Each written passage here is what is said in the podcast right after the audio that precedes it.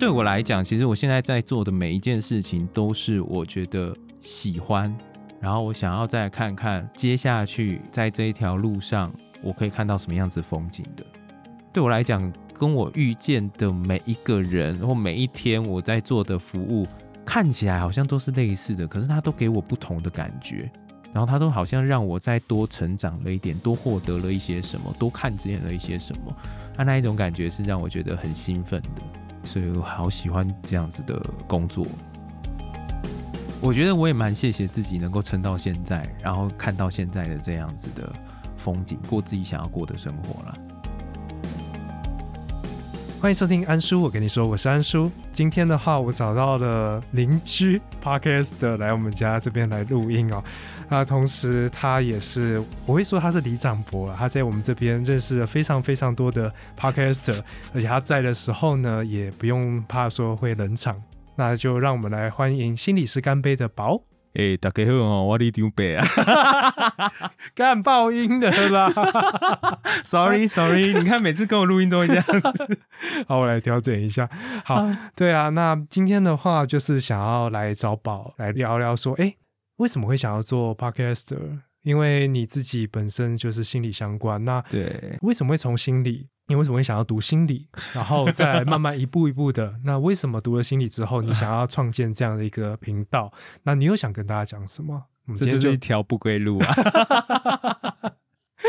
那没关系啊，就是不归路还是有它的起因嘛。我们就来了解一下这个不归路到底是怎么发生的。你要说心理的部分，对不对？对啊，心理的部分，其实你知道我在。嗯，因为我应该还比你虚长几岁嘛，我印象中虚长虚长，对对，所以在那个时候，你知道家长也都对心理系这个东西是什么，他们其实没有什么样子的概念，没错。然后学校，因为我那个时候又是在私立学校里面，所以我其实那个时候对于心理也没有什么样子的概念。嗯，那我以前原本的愿望是读中文系哦。对，跟台通一样，呀呀呀，嘿，对对，难难怪这么有感，那么喜欢他们。我以前可是那一种改错字的国文小老师哦，你好讨厌，你好讨厌啊！哎，但是我觉得我那个时候其实就在做一件事情，哎，就是我有一些朋友，他们可能会要去推甄嘛，嗯，那推甄的时候，他们就会需要写什么履历啦，还是什么的，然后他们就会叫我帮他看他的自传，然后我就在那边修改自传，然后说，哎，你什么东西应该要把它放在哪里？然后你什么东西是你的亮点，你应该要放怎么样的？是哦，我那个时候就在做那种生涯的咨询师，就少了一步收费，对。啊，没关系啊。他们后来现在，他们如果看到我的话，都会请我吃饭。那看来真的是一个非常重要的一步骤啊，就帮他们去修好他们的履历啊。可能吧？啊，真的很重要哎，是人生贵人。我希望可以早点认识你。但就是那个时候，原本是想要念中文系啦，然后就嗯，因为家里面反对，所以唯一一次可以借由学测的方式，现在应该还有学测吧。我忘记现在叫什么，这可能要问别人。好可怕哦！我现在都讲出来都是时代的没关系，反正就讲学测，他们自己去翻译。对对对，反正就是有一个学测嘛。然后那个学测的时候，呃，原本我填的中文系，嗯，但是家人反对，然后就直接把我的志愿，就是他们就直接冲到那个呃教务处吗？应该是教务处吧。然后我的家长他们就是我的监护人们，他们就跑到那个教务处去，然后就把我那一张志愿单给撕掉，太激烈了吧？对，所以我就是在那个时候我就。打消了我念中文的那个念头，这样子。然后其实那一个时候就会有一阵子不知道自己到底还要做什么啦。哦，嗯，然后就一方面觉得自己的生活有一点暗淡，然后有一点不知道自己到底要怎么走下去。然后一方面又在听别人他们到底怎么样子选科系的。嗯嗯。那所以刚好就是我有一个朋友他推真的心理系，我就想要心理系是啥毁这样子。啊，你你这里是不是不能讲？没有，可以好不好？这边很 free。吓死我！自我审查个屁呀！我想说来人家频道要那个要稍微的 懂版规，对对对，内敛一点这样。没关系，没关系，做自己，做自己。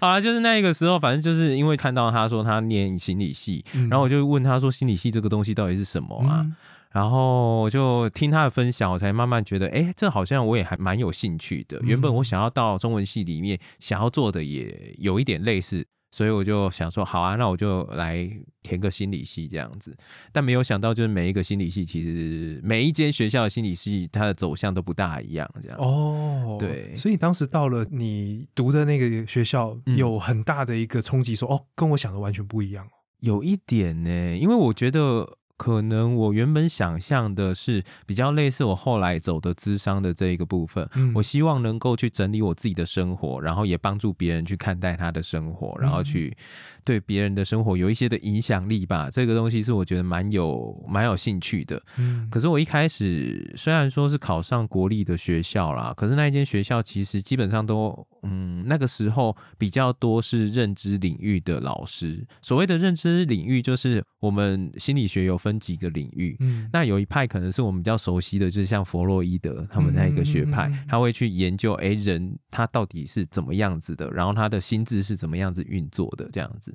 那另外一方面的话，我们也会有一派，他从我们的脑部开始研究，然后去看说，诶，我们的脑大概什么地方是负责什么样子的，呃，掌管什么样子的一个 domain。然后可能会有什么样子的功能啊，等等的部分，这样子。那这个东西就会涉及到脑区，然后涉及到你可能你的认知、你的决策是怎么做的等等的。嗯那我那个时候的学校比较靠近这里，可是我觉得哦，这个东西好好玩哦，可是我也没有什么兴趣。哦，觉得好玩，但是觉得没有兴趣。对，就是你知道这个东西好玩，可是你不会 对你来说，可跟你想做的事情之间没有连接吧？那不会让你的生活有一些意义存在。哦，这句话，很很啊，至少对于你本人来讲是没有太大的帮助。于你对对就是想做的事情没有帮助。对对，我我说的意义不是说这一件事情没有意义啊，我是说我的人生意义的部分，就是我的人生，我想要能够跟别人互动，嗯，嗯然后想要要跟别人有一些更多的 connection 的部分。嗯可是呃，认知的这一块，我就只会看到他的脑部断层扫描而已。对，所以就对我来讲，嗯，好像有一点落差啦。我并没有办法实际上面去跟这一些人去做什么样子的互动啊，等等的。哦其实它隔了很多层的科学的包装，这样子。哦，了解。对，所以就对我来讲，其实就没有那么的有吸引力。然后再加上那个时候啦，那个时候我的求学环境可能也，我那一群朋友，那一群同学，应该说同学，我在那里没有朋友，什么鬼？真的啊，真的，我那个时候完全没有认识任何一个人。嗯啊，也是因为这样子，所以才让我觉得那个时候特别的不像我自己这样子。嗯对，那我那一群同学，他其实他们的生活环境跟我的生活环境其实又差很多，嗯所以我基本上呃也没有什么样子的方式去跟他们打成一片，嗯然后那样子的感觉就让我觉得我在那一个系上更疏离，后来就慢慢离开那一个系上的活动，这样子。哦，对对所以就是包括了人际关系，也包括了这一个学校能够提供给你的一些知识也好、专业也好，都不符合你的预期，对对然后也没有办法适应，所以最终是离开吗？对啊，最终是被退学啊，但是那个退学其实已经也过了很久了啦。嗯，对啊了解。嗯然后之后就出社会，是不是？那个时候算出社会吗？哦，应该这样子讲哦，就是在呃，我在那一个彷徨的那一个时候，在那个科系里面，我在想说，这到底真的是我要的吗？嗯然后我现在到底是谁？我在做什么？为什么跟我以前在高中的时候完全不同？等等的。嗯在那个时候，刚好我妈开始了她的呃生意，嗯，那那个生意她其实是在卖天珠。哦，对，哎，你知道天珠是什么吗？反正呃，我们就想象能量宝石这个东西好了。OK，对，那你会去买能量宝石的，通常都会是一些可能觉得自己的运气不是很好，嗯或者是觉得他的生活被卡住的一些婆婆妈妈或者是一些叔叔伯伯们嘛。嗯那从他们之间的互动，我就发现好像一个礼拜一个礼拜去跟这一些人见面，然后再跟他们聊些什么样子他生活上面的事情的时候，慢慢看到他们的呃想法啦，或者是他们看待生活的一个方式，都会有一些的转变。哦，，对啊，那个转变就刚好就是我还蛮喜欢的，嗯，就是我刚刚所说的那一个能够跟人家有一些 connection 的部分，这样子。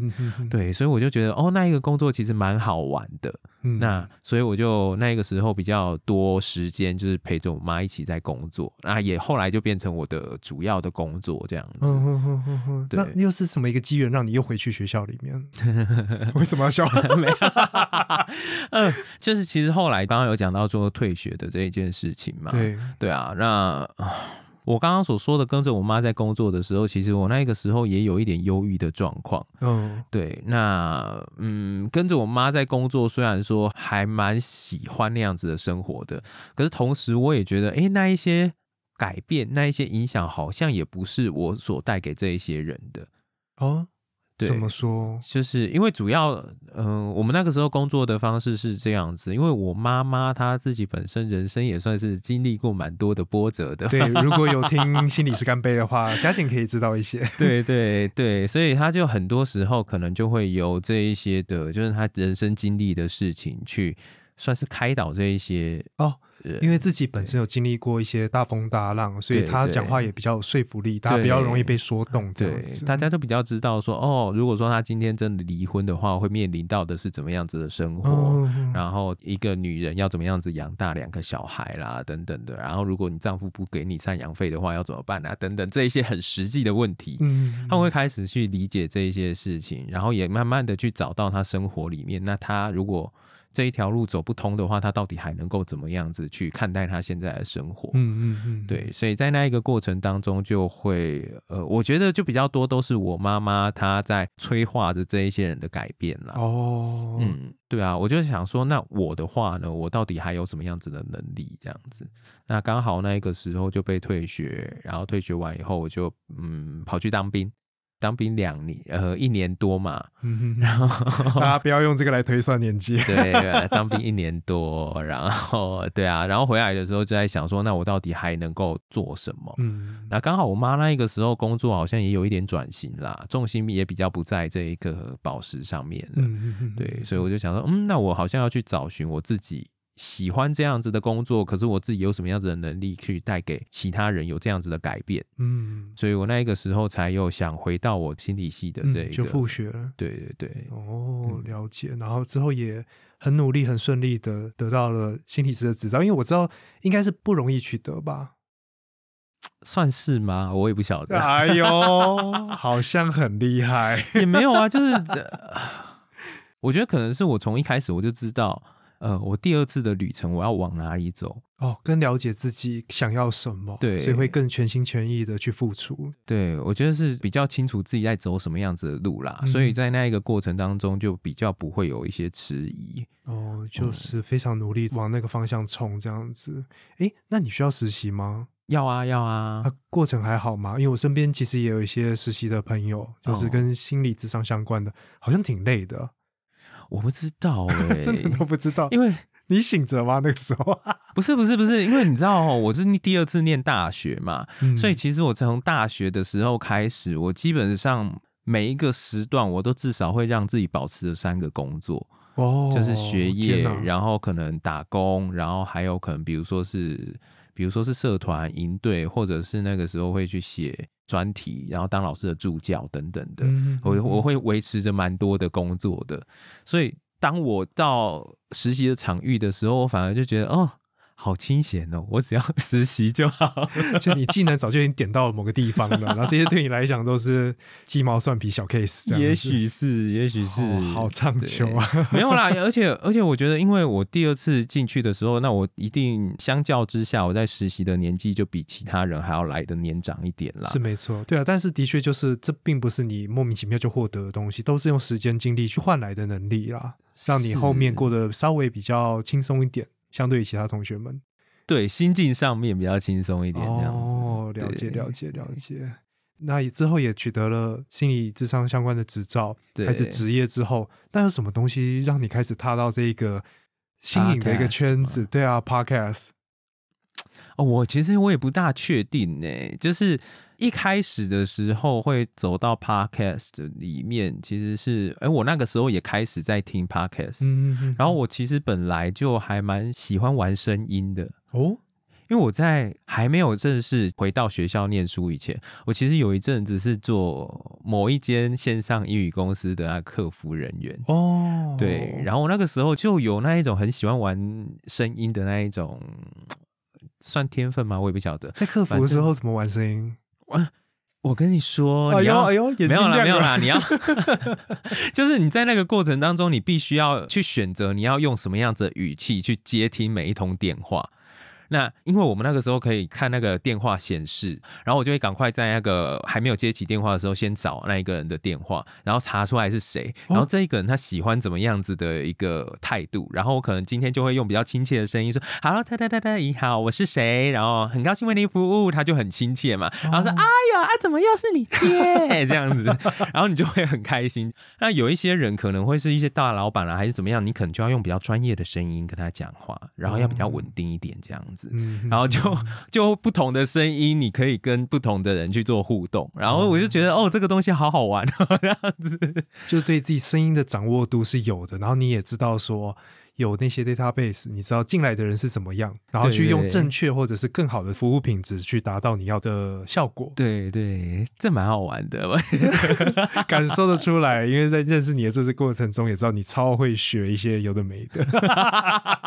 没有吧？我就是乱学而已啊，也没有。可是就有兴趣才会想要学啊，对不对？好像是啊，因为有些人就是哦，我可以讲话就好，我我管你是用腹部，我管你是用鼻窦什么共鸣的，对不对？对啊，反正就讲话而已啊。完全没有在批评什么样类型的人，对啊，没有，我没有故意装 man。靠背。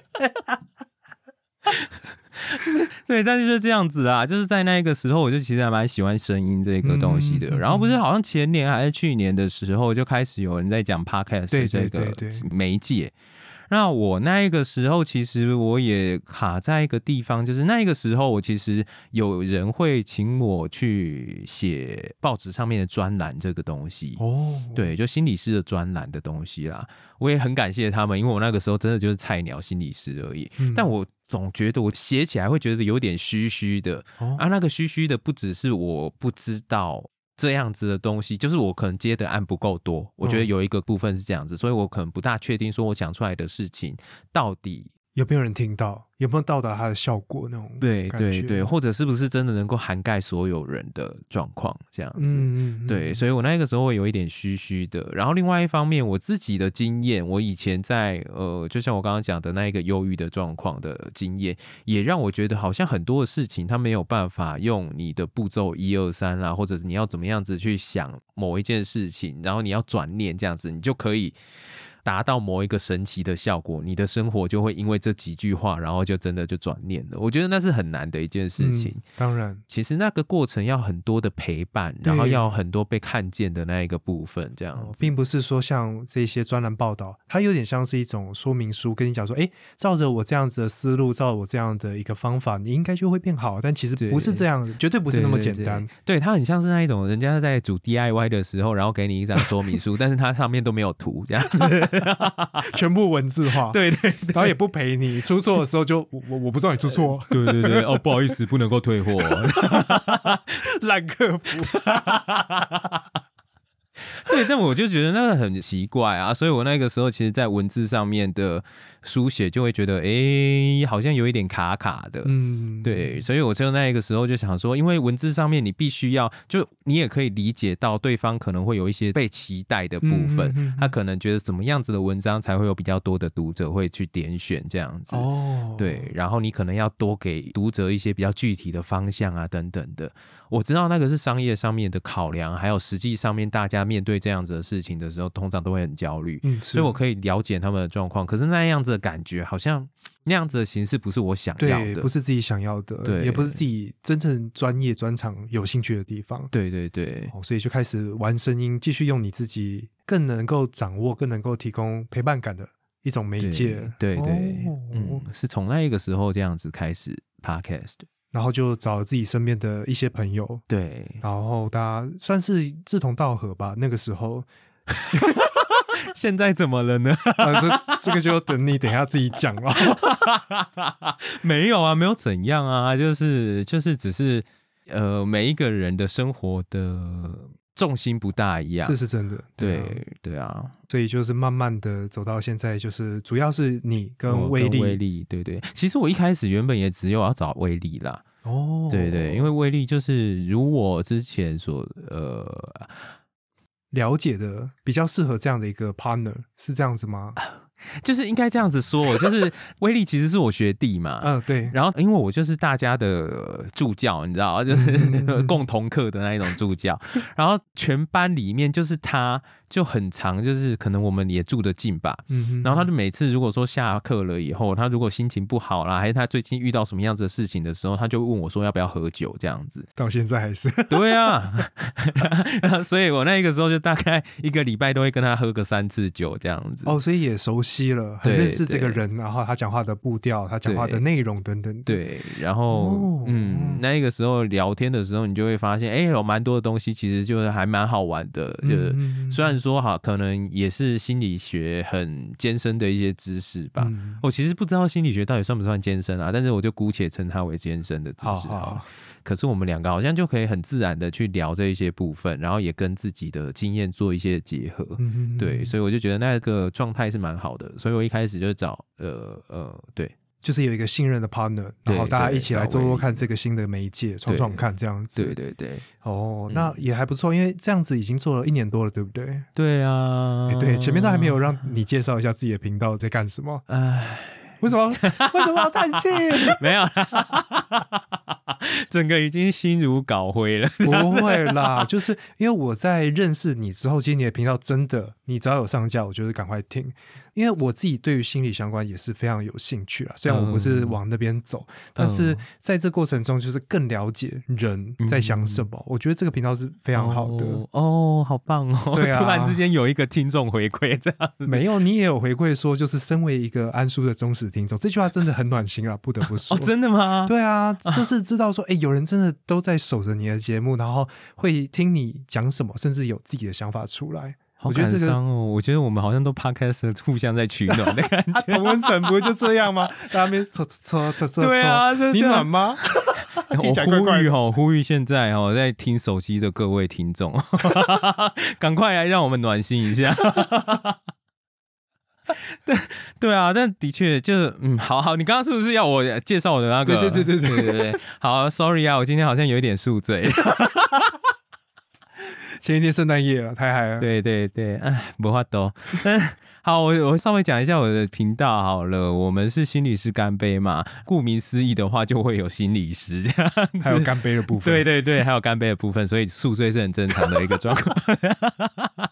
那我们的频道哎，我觉得可能是因为我之前也是做助教吧，所以我的频道里面当然会有关于就是在智商的部分到底是怎么样子的一个情况，或者是我们用智商的方式是怎么样子去看待我们现代人面临的一些心理困扰的部分。嗯，那另外的话，还是有会有一些，比如说像是心理学啦，或者辅导啦等等的，就是我们可能在我们的科系里面会遇到的各种情况，我觉得好像我们也都会多多少少的想到就来讨论一下这样子。嗯嗯嗯，但是是用闲聊的方式，让大家可以知道这个比较艰深的一个科目，大家在学的时候，里面到底在讨论些什么，对对对，到底在聊些什么，然后以及跟我们现代的生活有什么直接的关系。是哦，可是这个我就想要问另外一个很讨厌的问题。是吗？你身为一个心理相关或者是智商相关的一个从业人员啊，嗯，你身边的朋友会害怕你吗？会怕跟你讲话吗？就是会有一些偏见，或者是对于你们有一些误解，会对我就会不敢跟你讲什么。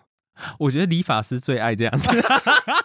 每次剪头发的时候，他就说：“哎呀，你做什么的？哦，我是心理师。哦，那你是不是会知道我在想什么之类的？这样子，你要不要？理发师最爱这样哦，还有计程车司机，哈而且这样但我觉得，呃，你刚刚说的那一个部分，如果说是周遭的朋友啦，嗯我觉得是在我们可能在大学的时候，其实有一段时间会这样子哦，因为哦你刚学习到那一门知识，然后你就会忍不住会在你的朋友之间，因为你的整个思维会有一点改变，你知道吗？就是以前的时候，你可能就是站在你的角度跟对方去聊天这样子而已。嗯可现在，当你的思维改变的时候，你会所有的焦点都放在他身上，哦，然后你可能会，当你焦点放在他身上的时候，你就会忍不住听他语言里面有几个漏洞的地方，这样子。好痛苦啊 那个时候，你就会觉得，哎、啊，你为什么会这样子想？然后的是不是因为怎样开始分析他？有一点，对对对，但你不一定会用分析的方式讲给他听啊，但你可能就会问他说：“那你为什么会这样子想？”然后你知道为什么这三个字用久了其实很呛，对，对，所以 就是没朋友，之后就没没有啦，也没有到那样子。可是就是我如果有比较敏感的朋友的话，大概我讲到第三个为什么的时候，他就会他就会语调开始上升，说没有啊，就怎样冷静点。怎样啊，对，是，那之后随着自己的年纪跟经历越来越长，嗯你就会发现说这些事情至少不要让对方知道，对不对？你这样子讲，以后的谁敢跟我相处啊？但但的确，的确就是说真的，我们还是会从呃跟别人的互动里面，然后我们就会去想这个人他大概是在什么样子的一个情况下面，或他的目标会是什么。嗯啊，他现在想要做的是什么？所以他现在为什么会卡在这里？我们多多少少都会去感知到对，哦，但是这样子的一个能力好了，对你来讲，嗯是个困扰还是一个加分？因为你知道太多事情，有时候是不好的。你懂吗？哦比如说有个超能力，我可以知道每个人在想什么，但是如果这个开关不能 on 跟 off，其实是一个杂讯，对你来讲是一个，我就没有想要知道那么多，你为什么要让我知道那么多？你为什么要表现的那么多？你现在对于这样的一个现象，嗯，我相信应该是舒服的吧？对啊，对啊，没有我我在想那个差别是什么？就是也许是因为可能经验也多了，嗯所以你在有的时候你会知道说你们现在在什么样子的一个情境底下，然后你的主角你要把主角放在你自己身上，还是你要把主角放在对方身上？当对方如果他是在抱怨，或者他是在呃他生活真的有遇到一些的困难的时候，你知道，那你那个比例可能要放在他身上多一点。嗯，那如果说是没事的时候，或者是这个时候，我们明明就是要各自去呃自争取自己的东西的时候，嗯那我就知道哦，那我现在主角应该放在我自己身上，这样子啊。哦，就已经不是像年轻的时候是一跟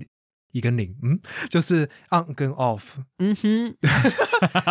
反而会知道说我要怎么去调试这个状况下的那个比例、那个拿捏的那个力道的那种感觉，是不是。对啊，对啊，可是如果在对谈当中，你真的发现说，哎，他也许需要一些帮助，嗯，他需要专业的人，不一定是自己。嗯哼，这个时候你会提出意见吗？因为这一句话听起来很奇怪，比如说、嗯你受伤了，我跟你讲你需要看医生，但是如果你心理受伤了，我跟你讲说你需要看医生，这两个的那个态度跟听起来感觉完全不一样。是，对啊，那这个部分这个时候你会做些什么吗？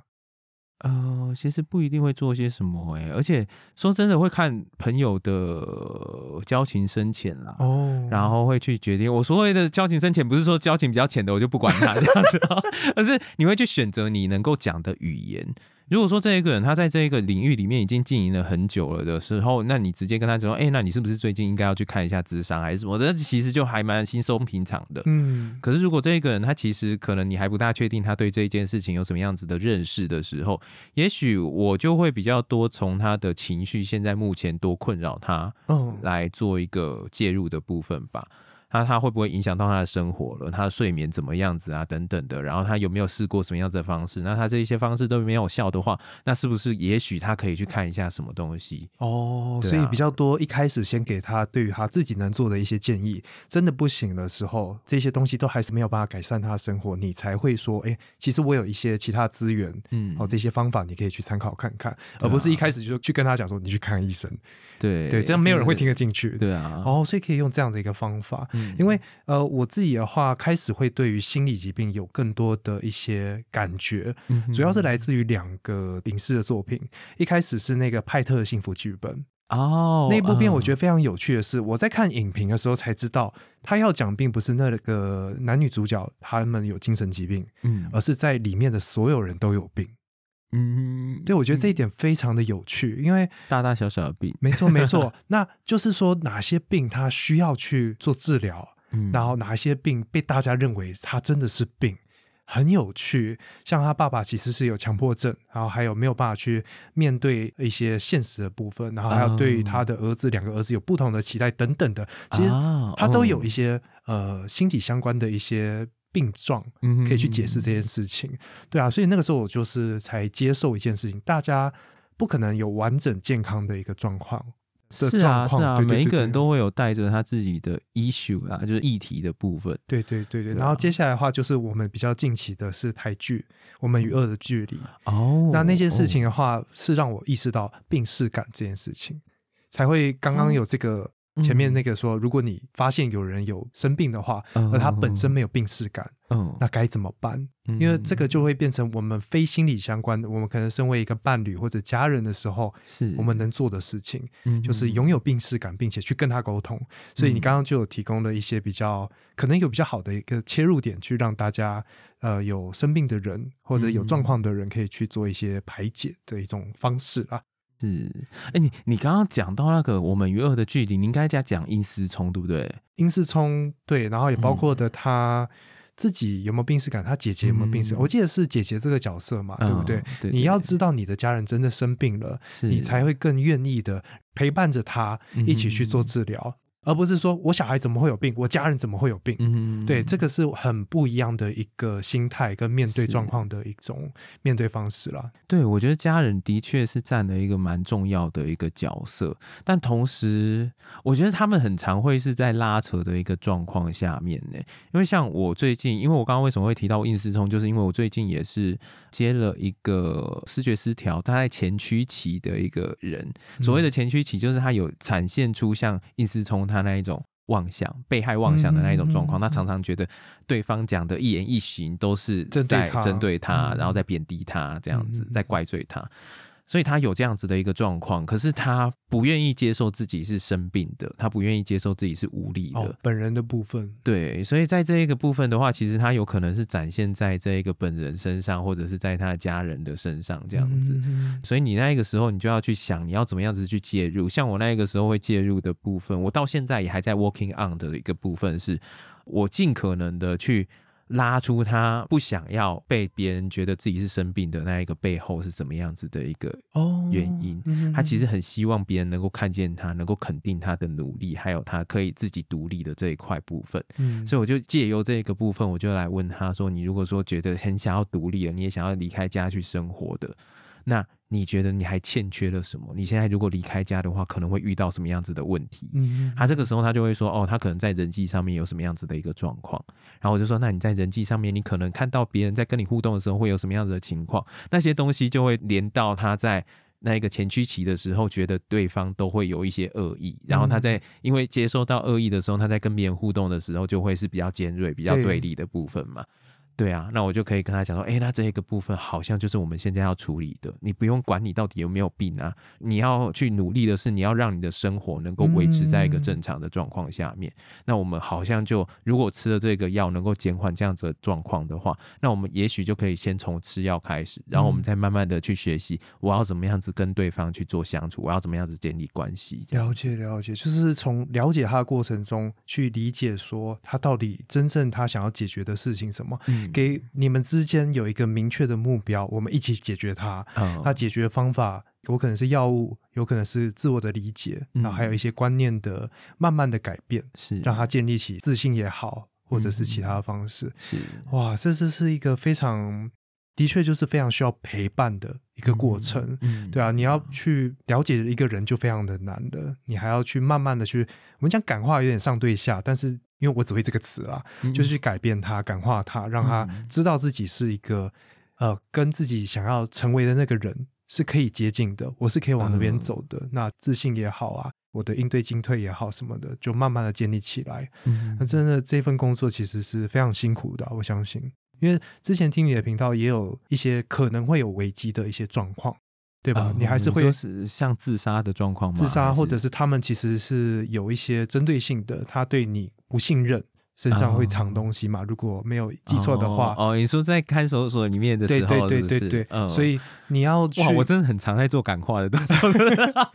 对啊，就是知道说这个真的是需要花很多耐心，而且是要使用像你在做客服一样，嗯，你要用对方听得进去的语言，是，然后去一起努力。重点是要一起，是啊，对吧，你要陪伴好多人。对，那在以前，因为你有说之前也有心理状况比较低迷的时候，所以那个时候嗯你还没有真正的去了解到说，哎，我其实自己也可以去接触智商，因为我记得你是跟我说你本身没有看过智商，，对对，我是真的自己没有接触过智商这一件事情、欸。嗯嗯，对啊，我现在也觉得有点后悔，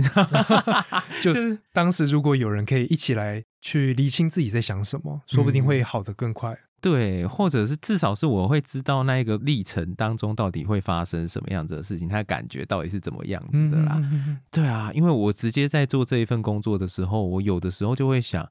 每一句话听在我的当事人的耳朵里面，到底会是什么样子的一个状况？嗯，对啊，他会是想什么，然后他到底希望得到的会是什么？这些东西都会是我们在过程当中其实一直在摸索的。嗯。对啊，可是我觉得人与人之间的相处，它不像我，因为我自己是学化学的，嗯我这一锅实验做坏了，嗯我换下一锅就好。嗯但是你说这一句话，你这次可能的确你观察到你讲的不是他能够接受的，嗯但你下次要讲类似的东西，他已经有之前那个刺激，嗯并不是说我微调从头来。嗯你也要给一个资讯给他，但是嗯是他直接把它排外的。嗯那他之后对于类似的语言或者类似的议题，嗯他就会排斥。哦，这个部分其实还蛮常会发生在我们的一个智商的状况下面的，嗯所以你在使用语言的时候，其实对我们来讲都会是一个蛮小心的一个过程啦。嗯所以很多时候，如果说大家有去心理咨商的话，其实会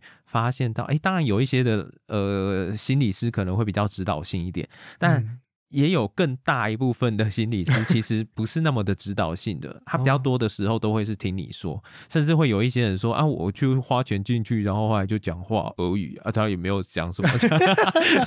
他会有这样子的感觉嗯。但对啊，但对我们来讲，其实会是呃，我们在互动的过程当中，我们必须要去知道什么样子的事情对你来讲是有意义的。然后，当我们如果讲了一句话，你其实有很大的反应的时候，我们一定会去跟你确认这一件事情，因为我们会知道，哎，我们的意思跟你听到的好像有一点出入了。嗯那那个出入是来自于哪里？那可能就会是你在以前的经验里面，可能有人对你说过这一句话的时候，他的解释是怎么样子的，嗯所以导致你会这样子去思考这一段话。所以我们就会还蛮重视这一些部分的，嗯所以其实，在那个过程当中，会有这样子的一个来来回回的一个过程啦。了解，对，但你说那个智商比较呃，在过程辛苦的部分，我觉得其实会是这一些当事人他来到智商室里面，他都是想要改变的，他都是想要脱离他现在的状况的。可在过程当中，他一定有很多时候他会去质疑自己到底有没有能力。然后或者是去尝试过，然后但是又失败啊等等的那一个过程，嗯那有的时候他会变得很无力，或者是没有办法去踏出任何一步。那在那一个过程当中，我们要怎么样子去看到他的受伤，然后还有去陪他去克服这个受伤，让他再重新的去尝试某一些事情。但我们也没有办法担保他不会再一次受伤。是是是，对，那在那个过程当中，一周一周慢慢的去找到他可能在里面蕴含的力量啦，然后或者是他走过的那一段路，到底对他来讲是什么样子的意义，这一些事情，我觉得有的时候其实辛苦的部分其实是在这里啦。嗯哼哼。可是我刚刚在过程中，其实我听到了一个很重要的一个点，是我看到的你的努力，嗯即便这个是失败的，应该是说现在的社会有时候别人是看不到你的努力的过程，嗯大家只看到结果。但是在这么的用力哦，因为我的状况可能已经是不好的，嗯我付出的努力虽然不是像一般人那么多，嗯但是在我的有限度的能力范围内，我给予了我的所有。但是还是失败了。是那那个状况下，有人看得到，甚至是一起跟我去处理这样的一个失败的情绪，嗯呃一定是非常非常重要的一件事情啦。对啊，是虽然这个社会不一定会对于你这样的一个失败给予正面的一些回馈，因为这是。社会是很残酷的。对啊，那但是另外一个我想要问的是，我之前跟朋友智商系的朋友有讲到一件事情，就是有关所谓的专业伦理，嗯哼哼，智商的对象绝对不会是自己的朋友。那但是在这过程中，你又必须对于你的当事人给予足够的算是关怀，嗯。让他感受到温暖，其实这个东西是很不容易的，对吧？然后再来嗯就是你对于，因为人我们都是人，你也是人，嗯那承接了那么多的失败也好，他的努力，他的挣扎，嗯，你自己也要处理自己，对吧？是是，我觉得那个就是所谓的，就是我们刚刚所说的困难的部分啦。因为如果我们都有听过朋友吐苦水这一件事情嘛，我们就会感受到一件事情，就是当这一个朋友他如果一直不断的用一个很负面的一个状态，或者是他告诉你他不管尝试什么他都没有办法成功的这样子的一个过程，嗯，他如果分享的都是这一些的话，其实我们也会感染到那样子的无力。对，那在那个无力里面，很多时候我们就会想办法，就是让他开心起来。所以，我们有的时候就好了，不要想那么多啦，或者是等等的，我们会用这样子的方式 对去淡化那一个不舒服。但对我们来讲，我们的工作就会变成是我们必须要去呃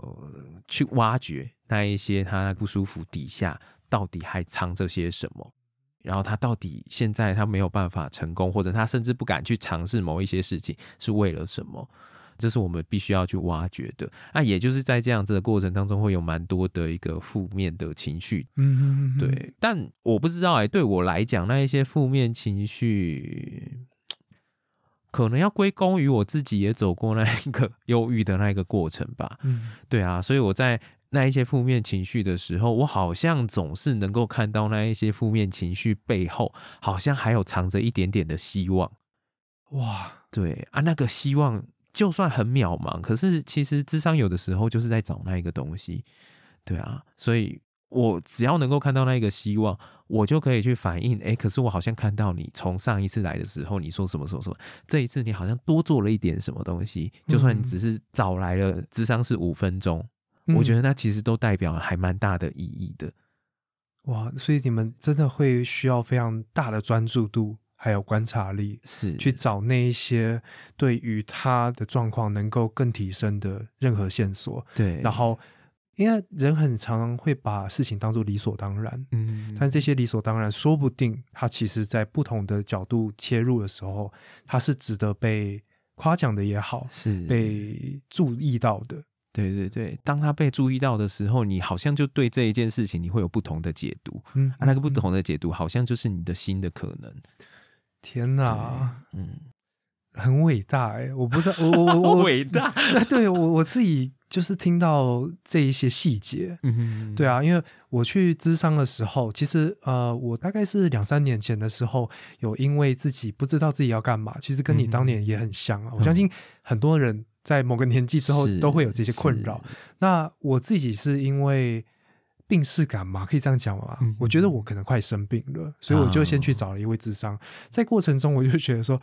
哇，你好像真的是我付了钱都在听我讲话，因为他有分享我是话超多的人。哦，对，他是还找不到切入点让他讲话。对，那只是说哦，原来在这个过程当中，其实你们做了超多事情，然后你们也想办法，除了找切入点以外，再来就是找任何的线索去改变我当下的负面情绪也好，或者是在这么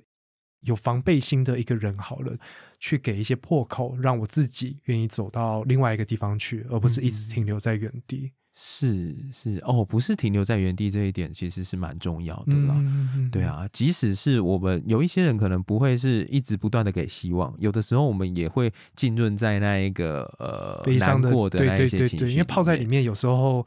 很爽，对那个爽是因为大家关注到我，是大家会来关心我，但是他不能躺太久。是我朋友跟我讲过一句话，我觉得很直白，嗯他说：“你可以难过，但记得要好起来。嗯对我觉得这句话影响我蛮多的。嗯，但有的时候难过的时候，好像就是在培养那一个好起来的力量的时候啦。对啊，就不要忘记要好起来。对啊，对吧、不然泡一泡真的就融化了，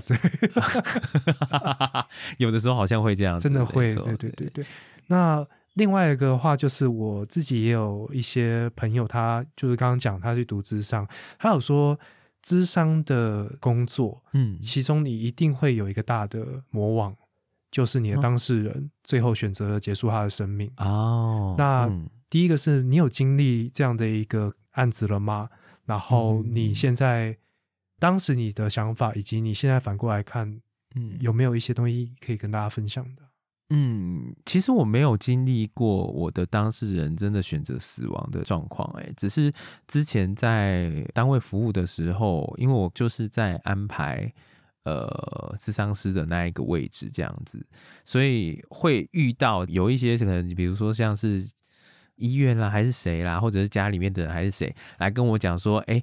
某一个人他昨天晚上 suicide success，嗯，那呃，所以他。不会来了，这样子的一个状况，这样对。那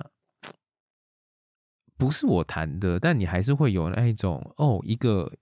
因为我的机构又是那个嘛，就是服务比较年轻的人的机构这样子，所以你就会有一点 shock，就是哎。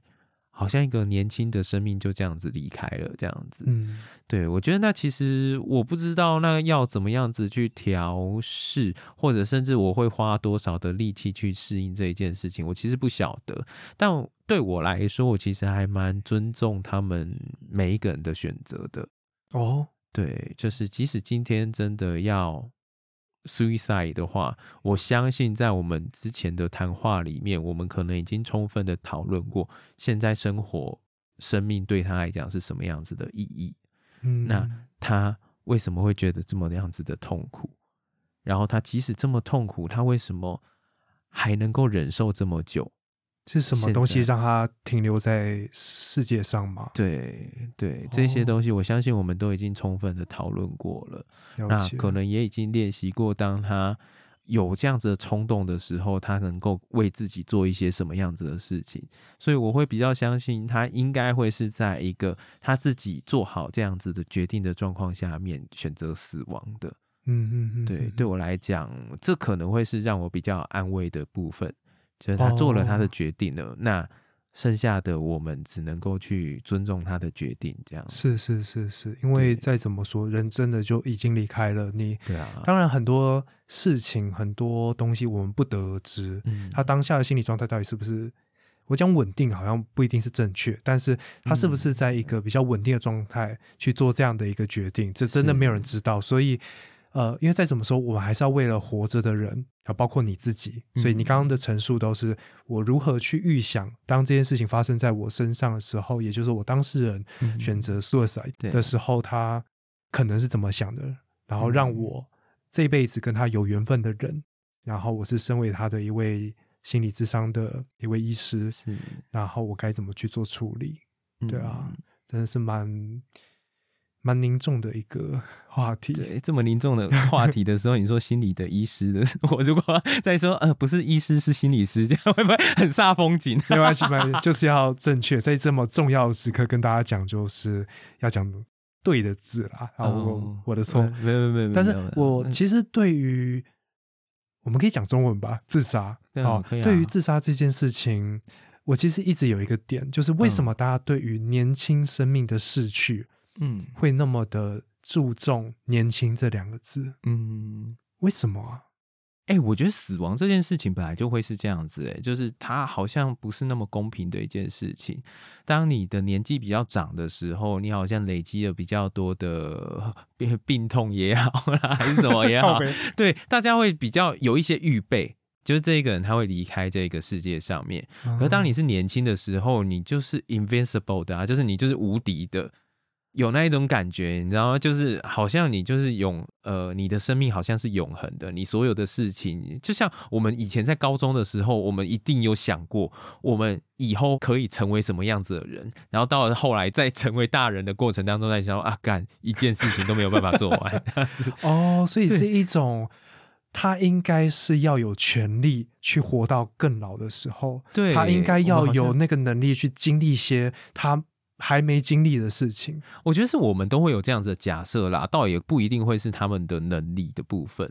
对啊。但的确，我们好像每一个人都会假设，就是哎，他现在还是这么年轻的状况下面，他其实很多年轻人他也不会想过有死亡会降临到他的身上，嗯，或者他的身边。对啊，哦，好吧，因为我刚刚会这样讲，是因为对我而言，嗯，因为每个生命它都是有它的独特性，嗯它也有它。重要的时刻跟他想要继续呃努力的东西是，那为什么要强调这个是年轻的？然后另外一个他已经活够久了吗？不能这样评价。我觉得反而对我而言，这件事情好像不是那么的公平，嗯，就是没有必要去特别强调他是年轻的生命。当然，我并不是要说到底谁对谁错，这没有谁对谁错啊，是只是觉得说特别强调这件事情，反而我不是很舒服啦。嗯，啊？是自己的观察，也跟你分享一下。对呀，但我觉得，如果说刚刚提到这个部分的话，可能也会跟我的我们这个工作的一些，我也不知道那应该要算限制，或者是我们应该要坚信的东西会有关。就像医生他们可能他们的职责就会是要救人，对不对？嗯嗯嗯，对啊，那对我们来讲，好像也有类似的一个就是道德呃职业道德伦理对的部分。，对，所以啊，就像我可能也会接过蛮多就是尝试过自杀的当事人，嗯。那在接他们的时候，你我自己其实心里面会有一蛮挣扎的一个部分，就是我没有办法告诉他他的生命在接下去的几十年以后就会变好了，我没有办法告诉他这一件事情，天哪，所以，对啊，所以他说他现在觉得好痛苦，他想要离开这一个世界的话，我没有办法去跟他挂保证说啊，你这个痛苦只是一时的，耶。嗯，我完全懂这个意思。然后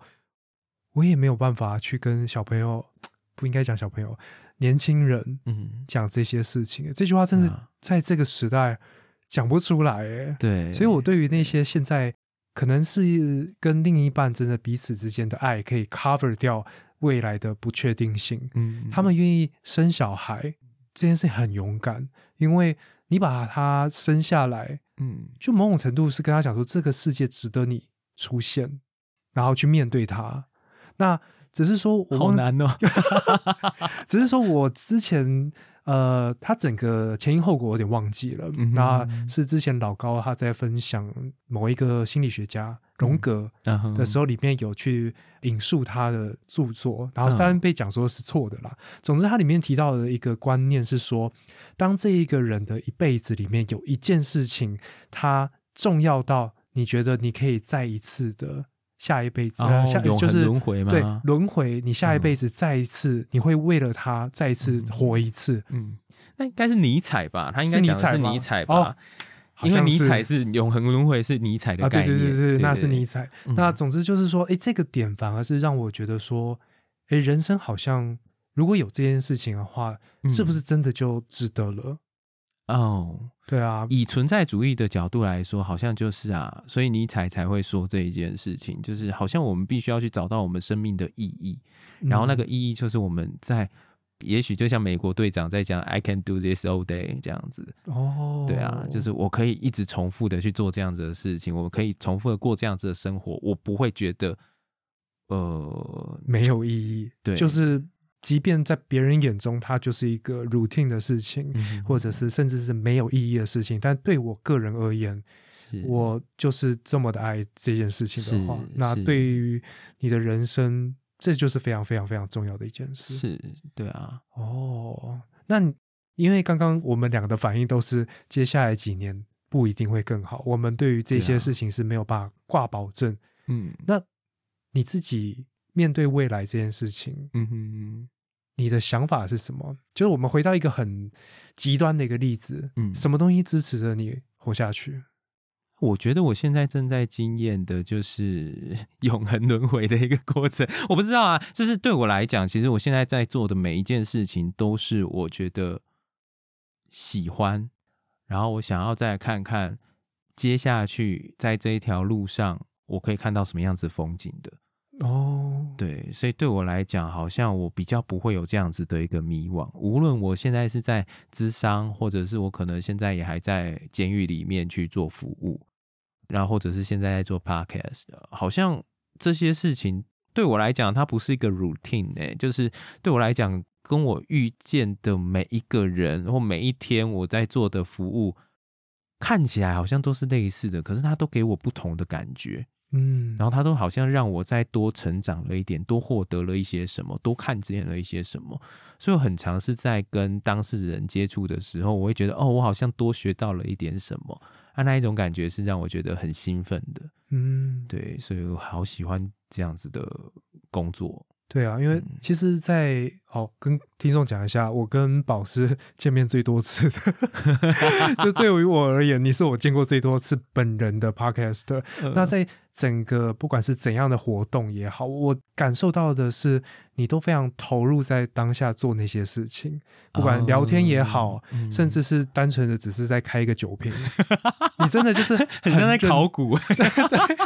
那总之，这样也可以反映到，就是说，你对于这一整个历程，这些未知的事情，嗯你是有一个希望在。你的那个希望是我绝对可以感受到、学到更多事情。嗯那这些东西就是或许你在努力，而这些努力就反映到你就是很专注在活在每一个当下，嗯，即便那件事情是小事情，然后就是是这样子，我就是在认真的体验这个世界。嗯生活就是这个样子。是，这这好像也就反映到我为什么也会有那样子对于生死这一件事情，好像会有一点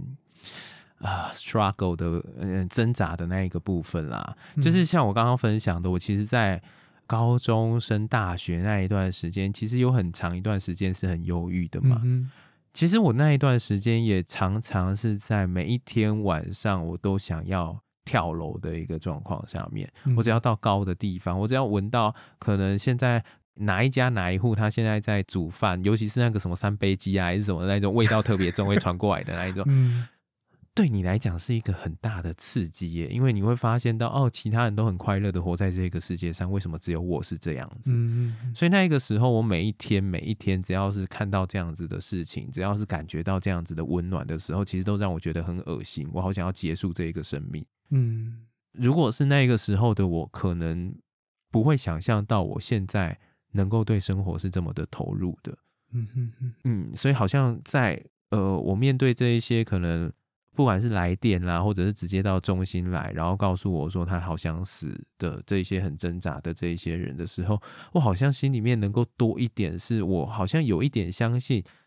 不一定你的生活会变得更好，可是也许你再把时间拉长一点，你有可能可以找到你想要的生活。嗯那个生活是即使可能是受苦的，还是怎么样子，可是你还是可以找到它的意义，能够让你继续活下去。嗯哼哼哼所以好像是因为这样子，所以我也才可以在比如说像自杀防治的这一件事情上面，我好像也才可以比较稍微踩稳我的立场。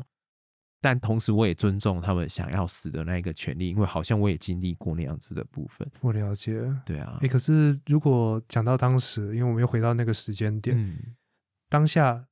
别人的家庭的幸福的嗯迹象，对你来说都是非常刺眼的、刺耳的刺激。那那个时候是什么样的一个状况？什么样的一些事情，嗯最后让你继续到了现在？什么东西支持的你，或改变了你？我觉得那很难说诶，但可能是我跟我妈去工作的时候吧，因为那那一个时间是怎么样子的呢？那一个时间是我那个时候在高中的时候，其实。哦，我每次要讲我高中是风云人物，我都觉得很奇怪。但是就是有一点像是在那个 podcast 那个聚会里面这样子，就是我大概那一个时候是呃，如果说是整个年级里面，我大概在我的年级里面大概有一半的人认识我，嗯嗯嗯然后只要我走出去，大家就会在那边跟我打招呼啊，跟我玩啊等等的。那是我高中的样子。嗯可是到了大学的时候，突然之间就失去了这一些所有，所以我开始对于我自己到底是不是一个能够跟别人建立关系的人产生了一些怀疑。那再加上我的家庭，其实那一个时候也有蛮多的波折的，是所以呃，好像我被迫的站上一个一家之主的位置。可是我明明知道我自己好像是一个空壳的一个人，就是我好像也没有办法为这个家赚到什么样子的钱呐、然后我也没有办法实际上面保护到一些人，我甚至连现在在读书的时候，我都因为忧郁的关系，我已经没有办法进到教室里面了。每一次嗯只要看到进到教室里面，我都觉得所有的人都在嘲笑我，所以那一个状况就变成我好像，对啊，我我自己不知道我自己到底是什么样子的一个人。那一直到后来，就是跟我妈在工作的时候，虽然说在那个工作里面，我可能不会是主角，嗯，可是我好像也发现到，哎、我好像是可以对别人来说，我的存在会有一些的意义的。我可能可以改变一些什么，然后可能别人会因为我的存在而感觉到有一些的，他的工作会比较轻松一点，或者他会怎么样怎么样子，好像我是可以让别人的工作或者别人的生活变得比较好过的。嗯那好像从那一个时候开始吧，我才稍微的有一点，嗯，找到自己的价值吗？对，但其实那个时候也还没有那么清楚啦。嗯，对，因为那个对啊，有时候就是一个感受，对，就有一种诶，我好像今天对对对，我今天好像过得还可以，然后原因好像是因为我做了一些小事情，有帮助到其他人。对对，但隔天如果说你没有遇到任何人的时候，你好像又想要去死。就是又回到那个前面讲的，泡在某一种痛苦当中。对，那个就是一个不稳定的一个状态啦。嗯那一直到后来，好像是在我觉得比较明确，可能是在当兵的时候，因为在当兵的时候，你反而你会脱离你妈妈，然后会脱离其他人，你只能够靠你自己想办法在那一个环境里面求生活。然后那一个时候，我才发现到，哎，我的确是有这样子的能力，可以去求生活，哦跟别人混在一起的。嗯，对，从那个时候我才重新的又找到自己。哎，我好像本来就是这样子的人啊，只是之前的生活可能跟我就太不搭嘎了。就是一个不对的舞台。对对哦，那个时候环境就是前面也有提到，你身边的朋友就是跟你很不一样，你不知道跟他们怎么相处。是，哦，然后也算是当时应该也蛮在意他人的眼光吧。我觉得是啊，对啊，嗯很难不在意耶。我觉得，尤其是我如果说这么的喜欢跟别人相处的时候，你一定会去在意别人到底是什么样子的感受，然后别人是怎么样子看你的。嗯，对啊，那我觉得这是一体两面啦。了解。嗯，可以，这个也回到我刚刚很前面的时候，其实也想问的，所以当时刚学会了这一些跟心理相关的一些知识也好，技术也好，会不会就会花太多力气想要去表现些什么，然后那些东西最后还反而反弹到自己身上，让自己不知道自己是谁哦，的那种感觉，我不知道怎么去形容啊，这个有点抽象，就是你把重心完全放错了。嗯，我我自己的观察，如果说是我自己的观察，因为我觉得我的状况可能跟这样子你刚刚所描述的会有一点不大一样。哦，那因为我的状况是我本来就对人际这一块比较敏感一点，嗯哼啊，这个是我从小的一个呃训练的部分，我必须要察言观色，看我阿妈今天到底是怎么样子的一个状态，这样子。对，那那个是我的成长背景，但是你刚刚所说的那个所学的那个部分的话，我也的确会发现，虽然我也不大确定其他人是怎么样子的一个状况啦，嗯。但我也会发现，比如说是在心理系的这样子的一个学生，普遍都会比较注意到自己的内在的感受是怎么样子的，然后有的时候会因为这样子忽略了周遭的人对他们的要求啦，或者是我们的互动里面，我应该要负怎么样的责任啊等等的，所以有可能他们会觉得，哎、他因为他今天有什么样子的一个不舒服的原因，然后他就不去上课或者不去赴约啊，还是什么的。可是你们也许这一个约会或者这一个课程，你们是可能已经筹备了半年是了这样子，但我们好像就会觉得说啊，本来我今天状态不对，我本来就应该要好好照顾自己，好像会有这样子的一个状态。了解对，本末倒置了。有一点，有一点，嗯，然后就是着重的部分不同啦。我我怕说本末倒置，等一下被我的朋友们 围攻这样。所以我就说啊，我就是心情不好，我还有一套理论可以去支持我心情不好，我应该怎么样。对对对，然后反而去不照顾到他人，因为其实人际关系就没有那么单纯，是只有我跟别人。那希望如果是年轻的大学生，系的同学们，不要这样哦，no no，会被讨厌哦。我觉得适度的照顾自己是大家可以理解的啦。比如说像我们在上课的时候，有一些人如果说他有情商的话，我们也说啊、好，没关系，没关系，等他情商完以后再来上课，反正是课程什么时候都可以上，对，这个是我们觉得 OK 的。可是如果今天你是一个很重要的一个约定啊，还是什么的，嗯，嗯。我觉得那个多多少少会影响到其他人的状态下面，你可能就要去思考你跟这个社会的关系啦。哦，对，跟社会之间的关系，对啊，了解，聊好多。而且我现在好像在抱怨我的同学们。没有，我没有受过这样子的待遇，好不好？我没有被人家这样子过你。没有是讲哪一个阶段呢？都没有哦。呃对，都没有，都没有。对，因为如果说真的有人放我鸟的话，我就会，我就会大骂的。我以后不敢了，我绝对会准时，还会提早，我会提早的。没有下次啊。啊，不要这样。好啦，那因为我也刚刚前面有分享了一下，说自己有去看过智商。嗯，那我觉得很有趣的是，我在看智商之前，嗯。我还特别去做了功课，嗯去了解我应该要先准备些什么。哦，对，那这是我们身为一个当事人去找智商师的那个角色。嗯那如果是以你的角色，你会希望来找你的人，因为有时候是被派过来没有办法，但是如果是主要去寻求帮助的人，嗯。你希望他们自己的心理也好，嗯或者是一些功课，是不是应该可以先准备好再来去找你们？我觉得其实要准备的功课不会很多啦，说真的，但可能你要准备好这个过程，可能不会是那么愉快的。对，哦，因为有很多人会想象，就是来智商，就是你来了以后，然后跟智商师讲说，哎、我发生什么样子的状况，然后智商师就告诉你，哎、问题的解答就是什么，然后你就可以快快乐乐的回去了。可是其实事实上，智商很多时候它会是需要去探索比较长久以来你的一个行去挖呃、行为的模式，对。嗯那我所以我们会去像你说的，就是去挖掘你到底这一个行为模式的背后有什么样子的一个意涵，有什么样子的经验，嗯所以那一个过程不会是愉快的。那你必须要先接受这一点，你才有可能在智商里面比较合作一些。哦，用合作这个字，对，然后因为我们本来就会是，哎，你跟我两个人，我们一起在探索到底你的身上发生什么样子的事情嘛。嗯，那我会这样子说，是因为我也有以前在实习的时候啊，就会遇到有学生就会是来了以后，然后你就说，哎、你今天怎么会来到这里？你想要谈些什么？我不知道啊，就是老师叫我来的。靠背 哦，反而是一种第一个态度上就是我配合度很差，对，那更惨的情况是我来挑战你们，对不对？挑战有的时候我们还比较好处理，真的假？的？因为大概就会知道他可能会有一些权利的议题，或者是他在呃之前跟其他的智商是在互动的时候，可能会有一些失落的部分。那这一些部分，只要他有情绪，我觉得我们都是好带的。哦天哪，对，真的是被看透啊，好可怕！但对啊，就是像我讲的那一种状况，我觉得其实是最难去跟他建立关系的。哦，因为就拒绝沟通嘛，因对为智商的整个过程就是沟通，甚至是沟通中的沟通。是，所以我们会希望大家有这样子的一个准备啦。嗯哼哼哼，对啊，其他的部分的话，我觉得就可以交给你的心理师。那当然，你的心理师可能会有蛮多不同的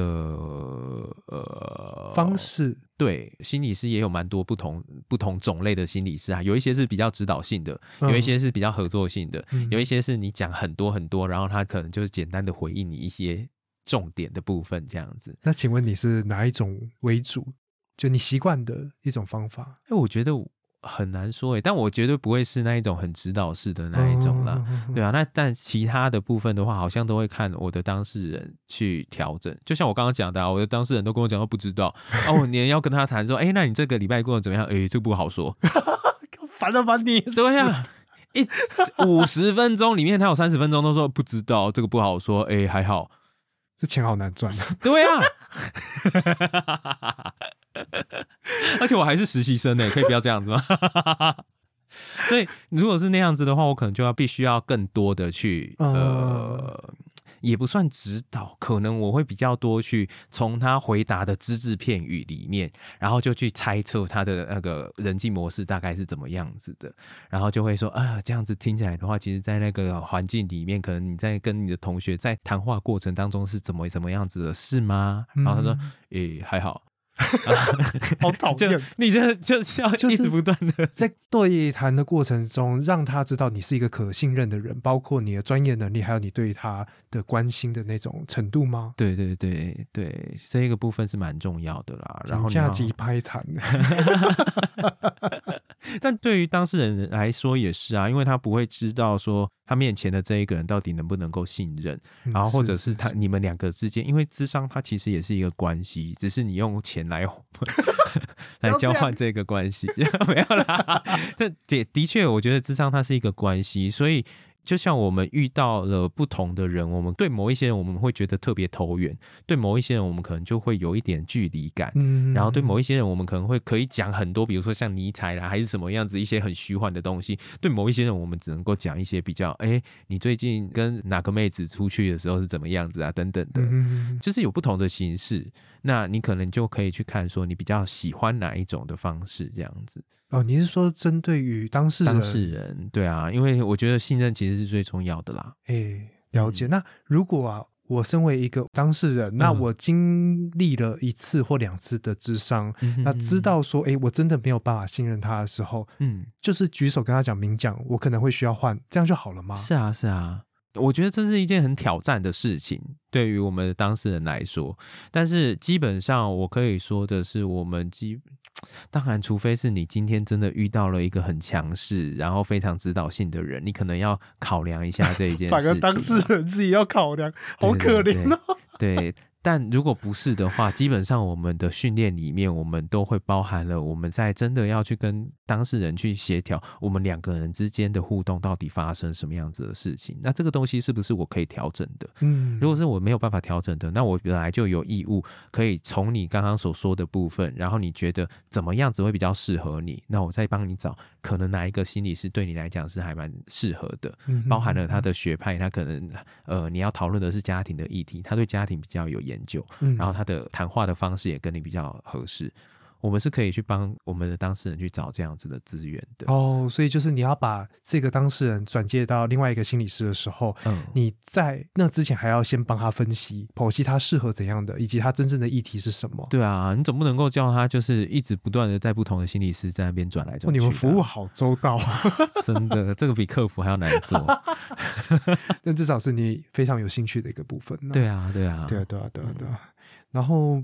也要有另外一个心理准备，就是智商不一定是短期内有效的东西，它很像中药，你需要花很长的时间去接触，嗯然后才可以改变。因为就像你讲，它是一个关系，是关系建立一回事，然后再来就是它的效果，的确是还是要靠自己，嗯对吧？我觉得智商的有一个重点，并不是说我到了那边，那个智商是给我很明确的指导。我就会改变，因为嗯如果这么容易的话，你也不会需要这样的一个人。对啊，我书翻一翻，我应该就可以改对啊，变。指导那么多，你从小到大没有受过指导吗？啊，但是就是听不进去嘛，对不对？对啊，但是就是没有用啊，或者是对啊，就是没有量身定做啦，或者是等等的，是有很多还没花钱，所以不愿意听。诶，跟健身房一样对啊，对啊，对啊，所以有很多人就会觉得说，啊，我如果花钱的话，我其实对我来讲会有比较多的意愿去改变啦。嗯，是是，其实我自己就是这样了。嗯嗯 我当时就是在智商的整个过程中，他讲的东西，嗯我其实很多我都看过，嗯我也都听过，但是我不愿意去做那些事情。他真的很简单，嗯比如说他给了一个功课，就是每天去记录感谢的事情跟自己的优点。嗯嗯，嗯自己的优点好难哦，那一定是跟自信有关啊。对对对对，啊，不要这样剖析我。但是那个时候你就会真的身体力行下去，即便只是单纯的写几个字，嗯第一个你会觉得困难，但是困难之后你继续的执行，就知道说，哎，我真的比你想象中的还要有更多值得被赞许的。是，对啊，然后那个东西。看他妈超简单，只要有笔有纸，甚至现在手机打一打就好。但是我就是要花可能一周一千多块，让一个人 叫我来做这件事情。对对啊，所以好啦，这也是一个经验，就是不要去小看任何写在书上的工具。当然，不要完全的信任它，但是都可以去尝试，要放宽心啦，啊啊对吧、也跟面对智障师的时候，其实真的是要放宽心去听，因为 哦，那个时候就是很急掰啊。那智障师他想要用。催眠，因为我没有被催眠过啊，哦我觉得很有趣，想体验一下。结果他讲两句话，我就知道他要引导我去看内在小孩，是啊，我整个就出戏，我就没有办法。哦，对，所以我这个刚刚才会问说，如果我真的觉得不适合的话，该怎么样做？那他当时给的反应也是，哎，明白讲啊，我们的心理的强壮的程度嗯很强的，不适合我们就换方法嗯嗯，，OK 的。我有、啊我有我的工具里面有非常多的方式可以来帮助你。对，心理师常常都在找工具箱，这样 那你自己有哪些工具箱啊？还是不方便跟大家讲太明白？我觉得蛮难讲的，哎，蛮难形容的，因为有一些明显的工具箱，也有一些是内功，有没有？就像软实力的部分，对对，所以可能嗯，比如说像我休息的，可能都是内功。在讲什么？休息就是 可能都会是比较是我怎么样子看待一件事情的视野的部分啦，所以我可能就跟家庭的结构啦，然后或者是跟我们怎么样子。以我们我们会讲叙事啦，叙事的部分，我们怎么样子看待这一个社会跟我们之间的关系，还有我要怎么样子去符合或者是违背这个社会的规范，然后还可以让我们好好的安然的在那一个位置上面，这可能会是我比较多去做的事情，这样子。了解。对啊，那可是如果说你还有什么工具箱的话，其实还有蛮多的啊。有一些人可能会用绘画啦，有一些人会用艺术啊，有一些人会用空椅的方式。空椅就是，呃，那算是，那算是一个技巧，一个尝试。它就是让你把你跟你很矛盾的那一个自我，从你身上拉出来，具体化成一个形象在你面前。那那一个人也许是坐在一个空的椅子，或者在一个位置上面，你去跟他对话，你觉得他这一个时候，他听到你这一句话的时候，他会回应一些什么等等的这样。但事实上是在回应那个矛盾的自己。对对对对，有很多类似这样子的一个方式，嗯嗯嗯啊，都蛮好玩的。就是对啊，就像你一开始讲的，就是更了解人，嗯，了解关系，然后甚至是了解这个社会。嗯嗯嗯，天哪！我觉得很开心啦！我们这个时代，这一些事情已经被拿到台面上，然后被注重到。是，对啊。那我也相信你们的频道，其实就是希望更多更多的人能够用更轻松，然后或者是更平常心的去面对这些学科也好，或者是这一些当事人，嗯，有需要帮助的人。对啊，对啊，因为他真的就是跟感冒一样，每个人都有机会生病。是对对对对对对。那最后一个想问的就是说，那你身为一个智商师，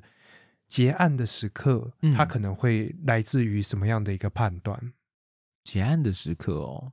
我觉得不一定呢。有的时候当然是这个当事人他自己的决定啦。像我，对对对，我觉得这个本来就是啊，就是呃，你有可能你生活里面有其他的，比如说你的工作太忙了，或者你的呃经济压力、经济对对等等的状况，你会决定要结束。但如果说你说比较好的一个结束的话，其实我觉得很多时候是我们在讨论的过程当中，我们可能也会示范，你会去怎么样子去思考某一些事情嘛。嗯，这些东西你可能会内化到你自己在日常当中，所以我们可能会先看到，哎，你好像开始可以跟自己内在的需求对话了，你知道你自己想要的是什么，那好像就是一个征兆。然后你好像，呃，虽然你可能还没有长出完整的力气，可是你好像能够再多做一点的挑战。来面对你现在面对的一个难题的部分，嗯，等等的，我觉得当我们看到这一些部分，然后我们也确认到，哎，这一个人他好像有力量可以自己去面对他的生活，啊，甚至是他们在谈话，我觉得有的时候当事人也会有那种感觉啦，他就会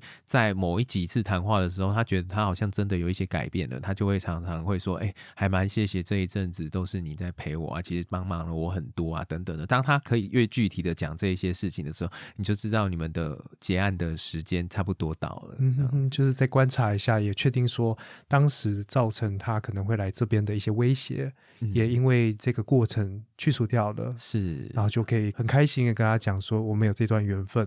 更开心的是，我们不太需要继续维持这段缘分，是，好感伤哦。但是，这这是为什么我会讲很伟大？因为这个人就是你人生的过客。但是你让这个人继续，就是用他对让他的生活继续，就其实最终的目的很简单，就是生活。是啊，但我觉得那个伟大也啊，我我自己讲的很矮哟，是不是？对啊，我而且我不觉得我伟大，对我来讲，好像这一些人他当然都会离开我的生活，可是。在我们每一次谈话的时候，我好像也从他们身上在学一些什么，也许是学人的有限性，也许是学人的软弱。啊，这一些软弱和有限好像都存在着。嗯，然后当我这这就像是我我举一个例子好了，就像我以前在看守所的时候，我印象非常深刻的一件事情，就是我在跟一个人谈的时候，他其实一开始就像我刚刚分享的那一个我在实习的人的状况，就是他也没有办法讲话，可是他那个状况是因为他原本是吸毒，嗯然后后来又吃忧郁症的药等等的，所以他的情绪和他的认知其实都功能会有一点下降，是所以他不大能够讲话，他讲话都只能够一两个字或者摇头点头这样子而已。嗯让我一直跟他讲话的时候没有办法很顺利的进行，但是我就收集到一些他的资料，他就是因为他不吃药，晚上的时候不吃药。然后，所以他会失眠。失眠的时候，在寝室里面在那边到处走来走去，然后就跟人家起冲突，所以才来找我这样子。那我就很好奇一点，就是他为什么会不想要吃药？哦，对他很坚持不吃药，就算被人家打还是怎么样的，他也不吃药。那是为什么原因？这很奇妙嘛。然后他也没有办法讲出来，只是他就很激动，他还在那边哭这样子。然后我就突然之间想到，之前曾经有人告诉我，他的生活他觉得好像一直不断的被药物给控制着，前半生好像是被毒品给控制着。嗯可是现在他即使不碰毒了，可是他的忧郁症啊等等的状况，他变成一定要吃药，然后吃药的时候，他们的状况都会变得比较不是那么的好。对，对，所以他就会觉得说，好像他这一辈子都是被控制着，只是嗯前半生控制他的是毒品，然后接下来现在是被这个药物给控制着而已。嗯所以我就想到这样子的一个状况，它其实并不是一个太过正面的一个经验，但是我可以把这个经验连接到现在我眼前的这一个人。我说，你好像你的那一个摇头，你的那一些眼泪在告诉我，就是即使是这么辛苦，即使你可能会跟别人发生冲突，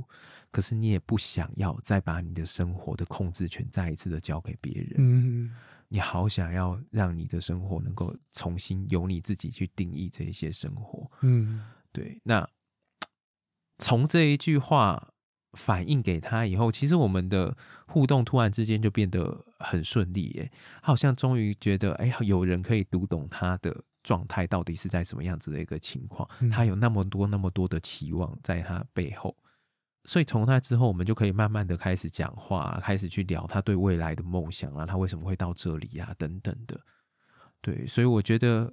对我来说，好像也在这一些人身上在学一些东西，然后这一些东西可能会传承到我下一个，我在遇到类似的状况的时候，我会知道，哎，这一些人正在面临的什么样子的一个状况。嗯啊，这一些东西可能也就融入在我的生活里面，所以我好像也每次都在带着我的一票的案主在我身上走的感觉。哦，所以他们的分享，他们的经验并没有离开，对啊就，继续跟着你，对啊，就是真的像卢广仲那首歌一样，就是这些人的故事，嗯成为了你人生中的几分几之分之几。对啊，要唱歌了吗？没有，可是 昨天有唱呢。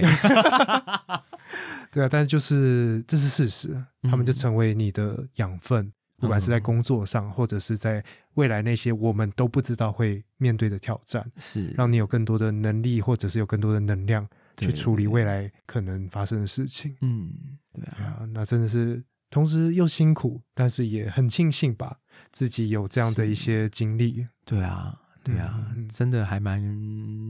我觉得我也蛮谢谢自己能够撑到现在，然后看到现在的这样子的风景，过自己想要过的生活啦。嗯，对啊我，觉得愿意谢谢自己这件事情非常的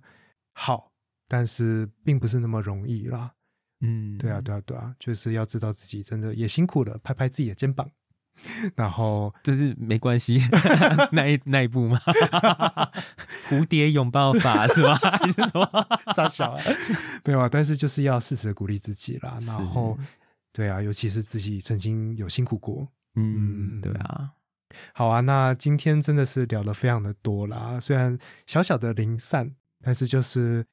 嗯，也是我很在意或者是我很想了解的一整个领域啦。嗯对啊，离对啊对啊散可能是因为我宿醉了，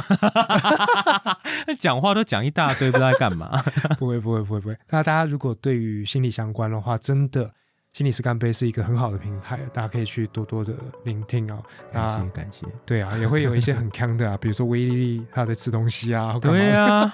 录音录到一半，给我在那边吃什么？但就是康。很很 real 啦，所以也不会让大家觉得说是一个非常有距离感的。就心理师干杯，原本的这个名称就是希望大家一起喝，不是只有心理师自己因为工作压力很大在对啊，不要只有我一个人喝好不好？好啊，那今天节目就先分享到这边。呢非常感谢宝来我家啊，我们的好邻居 来这边来录音。那希望未来如果还有机会啦，我们再找找不同的议题啊，好啊，有机会再一起合作。没问题。也感谢安叔，感谢安叔的邀请。不要这边。好，那今天节目就到这边，我是安叔，我是李杜贝，拜拜。拜。